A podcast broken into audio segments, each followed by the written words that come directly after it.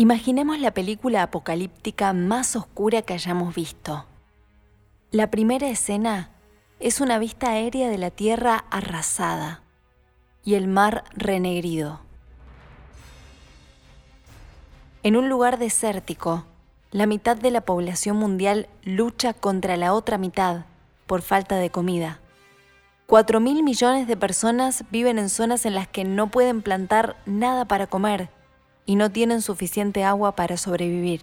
Inundaciones y sequías, temperaturas insoportables, nuevas enfermedades que nos atacan, incendios forestales, huracanes muy frecuentes, migraciones masivas, cientos de millones de refugiados ambientales, saqueos de supermercados multiplicados por miles en todas partes, cortes de electricidad, sistemas financieros y de comunicación caídos, desabastecimiento de agua, de combustible y de medicamentos, un millón de especies desaparecidas, no por una extinción más, sino por la primera aniquilación biológica producida por una sola de ellas.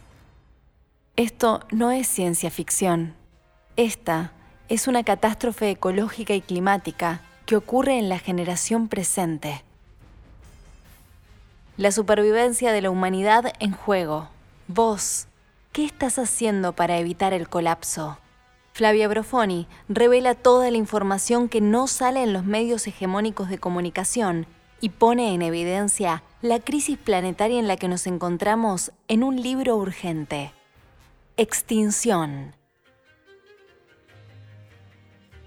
Más allá de pensar al libro como una necesidad propia, fue una expresión de, de un espacio grande de personas que que habitamos los activismos más nuevos, más urbanos de estos dos últimos años, por ahí los movimientos globales, en donde ya no hay margen para la negociación, no hay margen para los grises, en donde estamos verdaderamente frente al colapso de este modelo civilizatorio en el cortísimo plazo. En cierta forma se escribió solo, porque se escribió a partir de conversaciones cotidianas que tenemos eh, muchas personas que habitamos estos espacios que a veces parecen tan alejados para, para la gente en general, incluso para nosotros cuando volvemos a nuestras realidades cotidianas de tener trabajos de ocho horas por día y de que nuestra necesidad de atención y de tiempo esté puesta en eh, una supervivencia eh, posmoderna y citadina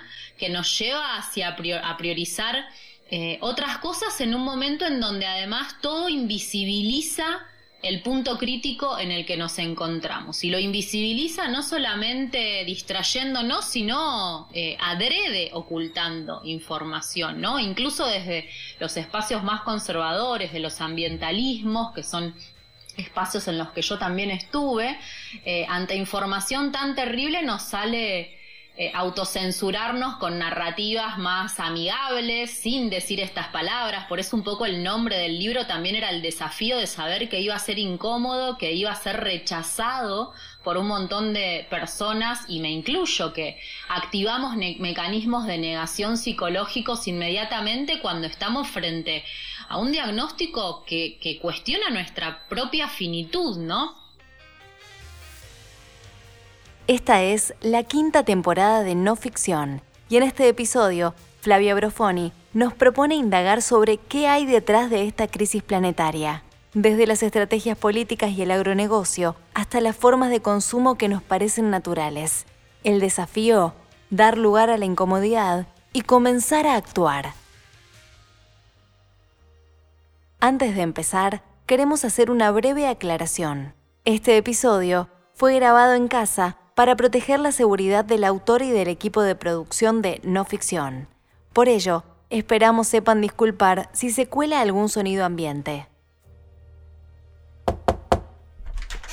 Vení, vení, pasá. Esto es No Ficción, el podcast de libros de Penguin Random House Grupo Editorial. Gracias por acompañarnos. En No Ficción leemos con vos. Te invitamos a descubrir nuevos mundos. Un viaje sin escalas de la mano de los autores más reconocidos.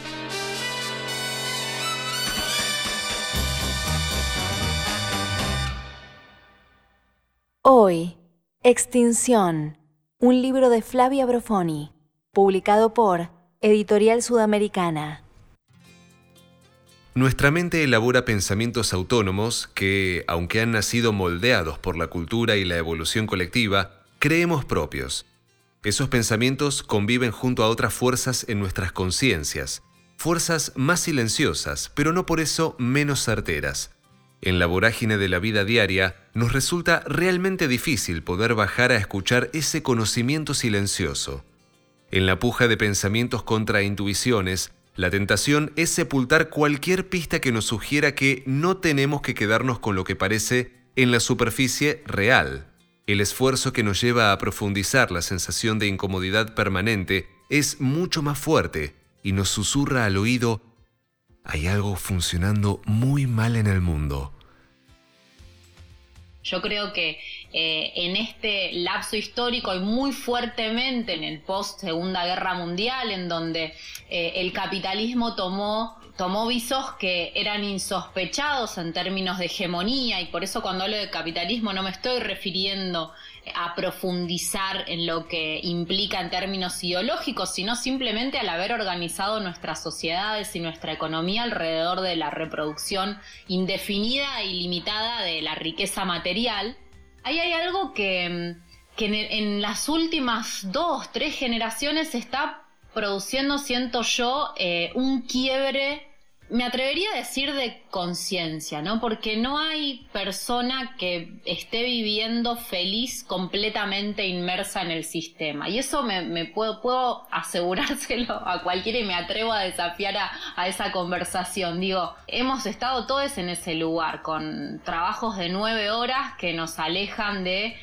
la posibilidad de construir comunitariamente mecanismos de sostén, algo que se evidenció muy fuertemente en estos últimos meses, las redes solidarias de apoyo, la necesidad de que comunidades afines sean las que sostengan también nuestra cotidianeidad y no solamente nuestros espacios laborales, si es que además trabajamos en algo que no nos representa en cuanto a nuestro propósito, la vida se volvió muy solitaria y se volvió muy ficticia, se volvió eh, muy alejada de lo que siento que nuestra especie tiene como propósito, ¿no? Que es coevolucionar junto a otros y coevolucionar también junto a los ritmos de la naturaleza. Y con esto no me estoy yendo a decir que deberíamos estar todos viviendo en ecoaldeas en el medio de la montaña, aunque puede ser que sea el destino próximo que nos toque atravesar si no frenamos un poco la moto, pero esta sensación de inconformismo ya ni siquiera se acota a la agenda ambiental, por así decirlo. Son tantos los espacios de opresión que el capitalismo logró imponer, y cuando digo capitalismo digo el, modelo que mejor usó eh, un formato de valores previo, ¿no? Básicamente patriarcal es el sistema económico que mejor supo aprovechar valores que ya estaban instalados en las sociedades occidentales, sobre todo durante los últimos cinco siglos, en donde en simultáneo se aniquiló la sabiduría ancestral de las, de las regiones colonizadas eh, y se aniquiló también a quienes eran poseedoras de otros conocimientos en, en la Europa premedieval, digo, las brujas y las mujeres que habían conservado saberes ancestrales que creaban comunidad. Y esa sensación de incomodidad, no hay nadie que la niegue, ¿no? No hay nadie que te diga, ok, eh, yo estoy plenamente feliz viviendo como vivo, eh, sin involucrarme en ninguna causa porque eso no es necesario, haciendo la vista gorda lo que sucede por fuera de mi núcleo familiar y, y, así estoy bien. Y eso no es nuevo de esta generación, pero sí llegó a un nivel que no existió nunca antes en la historia de, este modelo civilizatorio. Por eso siento yo que además es el momento para que eso se traduzca en, en, historias que nos ayuden a interpretar lo que nos está pasando, que no salen solamente de la evidencia empírica de la ciencia, en donde tenemos que hacer un esfuerzo grande en profundizar en nuestros mecanismos mentales y en lo que culturalmente hemos hemos aceptado como normal, ¿no? Que no es una construcción individual decididamente. Yo no creo en la evolución eh, individual de seres aislados eh, que se iluminan en la montaña. Creo que tenemos un, un rol en esta trama de la vida como especie que nos impele a entramarnos con otros, con otras personas y con otras formas de vida en esto que es un camino evolutivo. Y no, no veo que haya forma de que esta inconformidad pueda seguir apaciguándose por mucho tiempo más, porque aparte por primera vez también la Tierra está diciendo que se acabó, que se acabó seguir reproduciendo eh, felicidad material a costa de los ecosistemas y las otras especies porque ya no da más. La ventana temporal para el colapso se termina de consolidar durante fines de 2018 y mayo de 2019. El núcleo duro de la ciencia conservadora, la Organización de las Naciones Unidas, emitió dos informes fundacionales para ponerle este marco temporal a la crisis ecológica y climática. En 2018, el Panel Intergubernamental de Cambio Climático, IPCC, produjo un informe conocido como 1.5, donde plantea que las emisiones deben controlarse para que la temperatura global no aumente más de 1.5 grados. ¿Por qué? Porque superar el umbral de 1.5 grados implica que los ecosistemas se empiecen a comportar de manera imprevisible. Esto es lo que se llama puntos críticos o de no retorno. Lo que dijo el IPCC es, si en 10 años no reducimos a la mitad nuestras emisiones de gases de efecto invernadero y las llevamos a cero, o sea, a carbono neutralidad en 30 años, esto es 2050, va a ser imposible evitar los peores efectos de la crisis climática que es básicamente un aumento de la temperatura global por arriba de 1.5 grados que desencadene todos estos ciclos de quiebre ecosistémico. Entonces, 2030 era el límite para llevar a la mitad nuestras emisiones de, efecto, de gases de efecto invernadero y 2050 llevarlas a la carbono neutralidad. Esto fue 2018. Desde ese momento no paramos de aumentar nuestras emisiones, inclusive con la desaceleración económica que produjo la pandemia. Por el otro lado, el otro gran informe que mencionaba, porque en mayo del 2019, el informe de IPBES. IPBES es el panel intergubernamental de biodiversidad y ecosistemas, también desde las Naciones Unidas. Emitió en, en ese momento su foto del estado de la Tierra actual, ¿no? Y la foto del estado de la Tierra actual nos arroja que estamos en proceso de extinguir por lo menos un millón de eh, otras especies, nos arroja que el principal eh, impulsor de este nivel de degradación es nuestro modelo de producción de alimentos y nos dice que de no revertir esta tendencia en el corto plazo, también tenemos muy poquititos años para que la Tierra no empiece a comportarse de forma reactiva a la humanidad.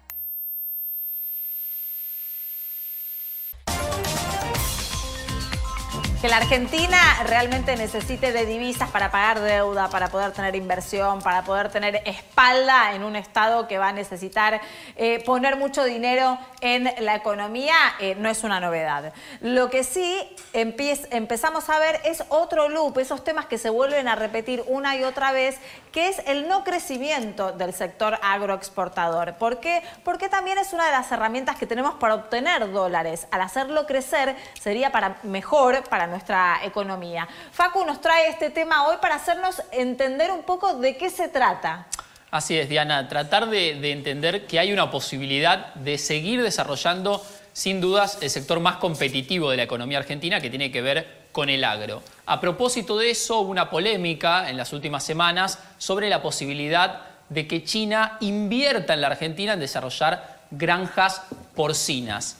Estamos en contra del acuerdo que va a ser eh, inminentemente firmado entre el gobierno de Argentina y el gobierno de China para la instalación de granjas industriales porcinas para China en territorio de la nación. ¿Por qué? Porque en el año 2019-2018 se produjo en China la, la peste porcina africana que produjo la muerte de millones y millones de cerdos que iban a ser destinados para el consumo, siendo asesinados, quemados vivos y enterrados vivos. ¿Para qué? Para que no se produzca la propagación de ese virus. ¿Argentina se va a transformar en la próxima factoría de cerdos para China? Bueno, ¿a qué viene esto? En el mes de mayo se realizó en la UCA una charla donde se abordó el tema del campo y las posibilidades de la economía post pandemia. Entre los que participaron en esa charla estaba Gustavo Grobocopatel, que es conocido como el rey de la soja, para que se vayan dando una idea. Economistas como Carlos Melconian, José de Mendiguren, de la UIA, Hugo Sigman. El presidente anunció que se iba a avanzar con este acuerdo Megagranjas industriales de producción de cerdos a gran escala con 12.000 madres reproductoras por galpón para llenar un vacío en el mercado de lo que denomina la industria proteína animal en China que se vio diezmado desde el 2018 a la fecha por un emergente pandémico, por la gripe porcina africana. La gripe porcina africana emerge en China en las poblaciones de cerdos industrializados, se empieza a expandir de forma muy rápida durante el año pasado y China sale a buscar la forma de desterritorializar este problema, que es básicamente tener todas las condiciones dadas en su territorio para un nuevo brote pandémico diferente. Durante 2020 el mundo cambió por completo a raíz de la pandemia por COVID. Mientras en la mayoría de las grandes ciudades las personas se mantenían aisladas en sus casas, en los medios de comunicación y las redes sociales se empezó a relatar un posible retorno de la naturaleza. En las últimas semanas hemos visto cómo diferentes especies animales comienzan a recorrer calles, caseríos y espacios que antes no estaban acostumbrados a explorar debido a la actividad humana. Numerosos han sido los países que han decretado cuarentena como medida para evitar la propagación del nuevo coronavirus, por lo que ante la soledad que se registra en las ciudades, la fauna se ha atrevido a pisar nuevos lugares que le pertenecen, pero que no conocían. Comenzamos por Europa, específicamente en Venecia, Italia. La inactividad ha hecho que los canales de agua del característico poblado se vean más cristalinos y a su vez se observe la llegada de delfines o también familias de patos.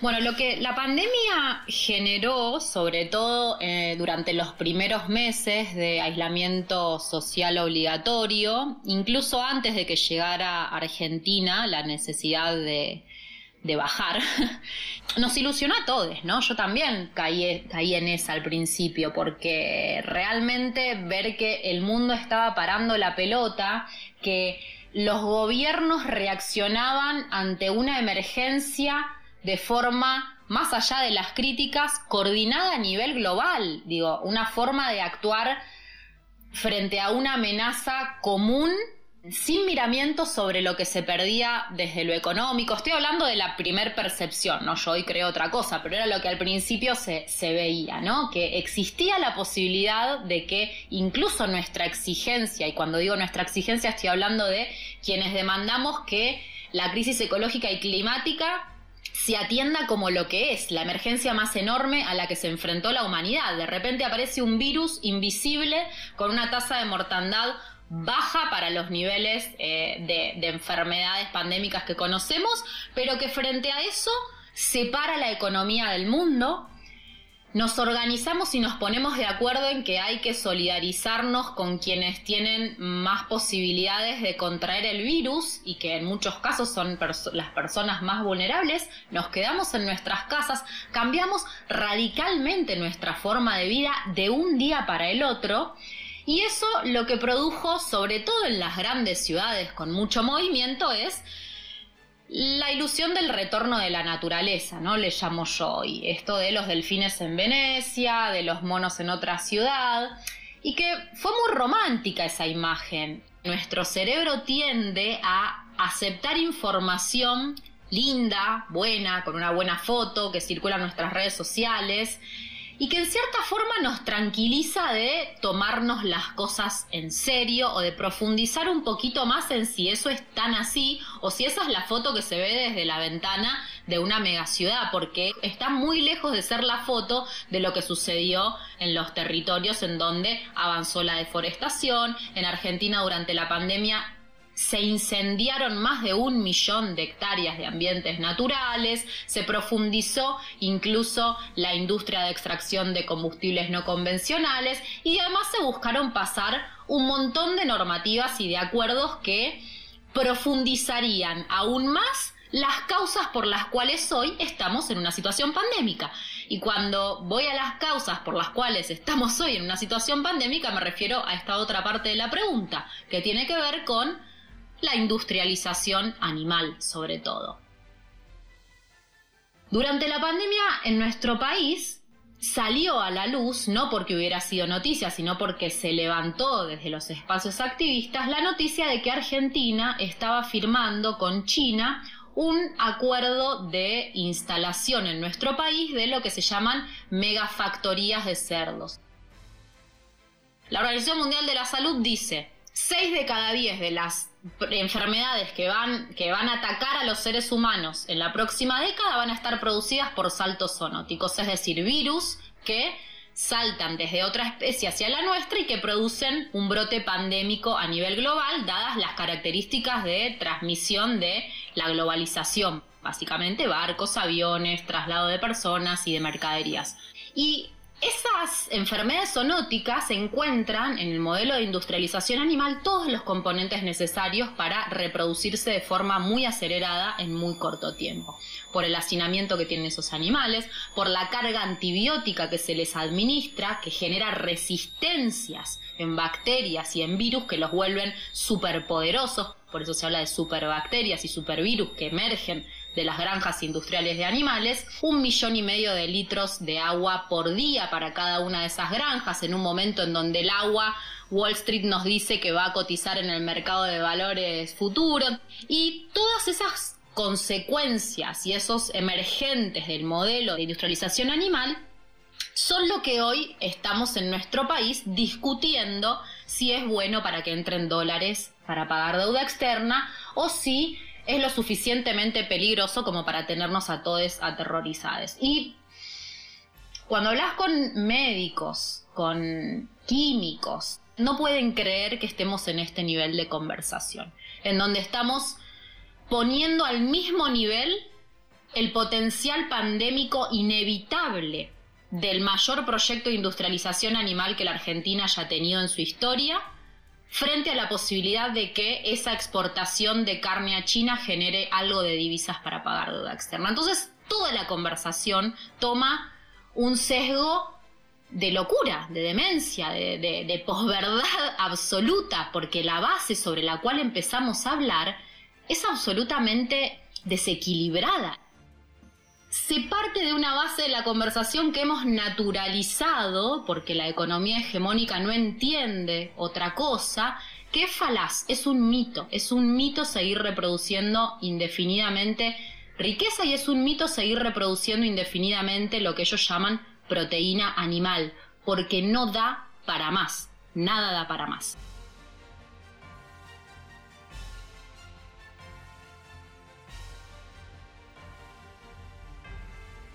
La situación es grave y urgente. Frente a las decisiones de los gobiernos que mantienen los sistemas económicos e industriales sin cambios, a pesar de la degradación del planeta, los activismos proponen transformaciones para sobrevivir. El ecologismo lo que se cuestiona es la base misma de este sistema de producción y consumo. Lo que se cuestiona es la imposibilidad fáctica de seguir creciendo económicamente y reproduciendo riqueza material dentro de límites geofísicos que están determinados por la propia Tierra, por el propio planeta que habitamos. No hay forma de que esa curva ascendente de crecimiento del PBI conviva con la circularidad de una nave que navega de forma solitaria en el universo y que tiene que autorregenerarse todo el tiempo para poder seguir sosteniendo la vida sobre la Tierra. ¿Cómo actuar a favor de la Tierra si las leyes de muchos de los países, en lugar de protegerla, llaman a destruirla? ¿Cuál es la solución? La desobediencia civil, a pesar del nombre tan rimbombante que le ponemos en función de volverla un poquito más académica, es una estrategia para el cambio sistémico que en nuestras latitudes conocemos eh, muy bien. Ha sido una estrategia que para las resistencias territoriales sobre todo es la que se usa en general, que es básicamente evaluar si las normativas, las regulaciones, las leyes, el orden establecido desde la institucionalidad es más justa que lo que en definitiva constituye un mandato moral. Y no me quiero meter con esto en hablar de ética, estoy hablando de un mandato moral en función de justicia e injusticia tomando esta base que mencionaba recién que tiene el ecologismo. ¿Esto le hace mal a las personas y a las otras formas de vida?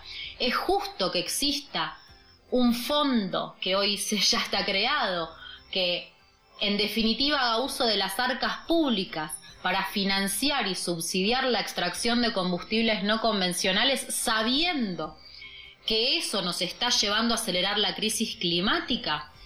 ¿Eso es justo a pesar de que sea legal? Esa es la pregunta que quien se propone activar de forma más radical en este momento tiene que hacerse, ¿no? La desobediencia civil lo que plantea en el fondo es que es muy probable que la forma en la que evolucione culturalmente una sociedad no se vaya a dar desde el ámbito de la institucionalidad establecida. Y esto es históricamente muy comprobable. Los grandes quiebres sobre injusticias descomunales que se dieron en la historia de la evolución de la humanidad han sido a través de estrategias sostenidas en el tiempo que violaron leyes.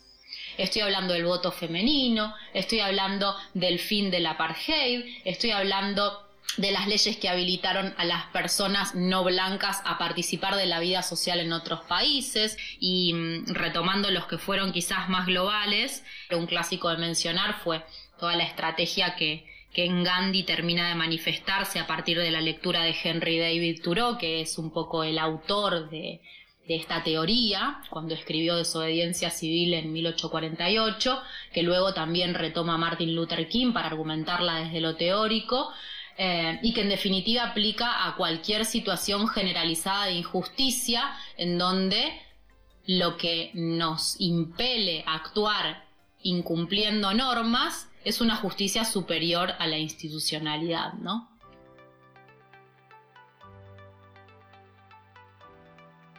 Lo que a mí más me resuena en estos tiempos, asumir que que no somos seres que podemos desentendernos de lo que nos pasa alrededor y que esta insatisfacción ontológica de la que hablábamos al principio tiene mucho que ver con que se nos haya dicho que podemos realizar nuestro propósito más allá de todo. Y yo no creo que podamos realizarnos como personas ni realizar nuestro propósito si eso que sabemos hacer bien no se cruza con algo que necesita el mundo. Y este es un momento del mundo que nos necesita con todos nuestros dones y talentos y construyendo colectivamente. Así que bueno, eso sería quizás un poco una, reflexión que me hago, me, digo a mí misma, ¿no? Sobre el final, que no está anclada en una esperanza tibia, sino que está anclada en, en la necesidad real y profunda de asumir que la finitud es real, es cercana y que lo que tenemos que decidir en definitiva es qué hacemos con el tiempo que tenemos, lo único que podemos decidir.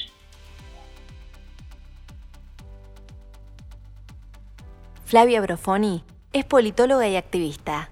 Se especializó en ecología política, relaciones internacionales, gestión ambiental, planificación participativa y desarrollo regenerativo. Es cofundadora del movimiento de desobediencia civil pacífica, rebelión o extinción. Oradora en TEDx Río de la Plata, forma parte de la comisión directiva de la Asociación Civil Amartia. Fue directora general de estrategias ambientales en la Agencia de Protección Ambiental de la Ciudad de Buenos Aires y gerente de sustentabilidad en corporaciones multinacionales. Integró la junta directiva del Foro de Ecología Política Los Verdes.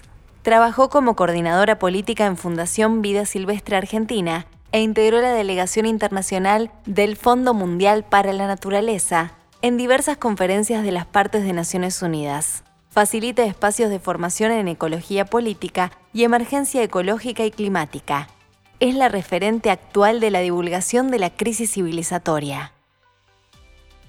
Hoy leímos Extinción, un libro de Flavia Brofoni, publicado por Editorial Sudamericana. Encontrá Extinción en todas las librerías o siguiendo el link en la descripción de este episodio. Una realización de Tristana Producciones. No ficción, es una producción original de Penguin Random House, grupo editorial.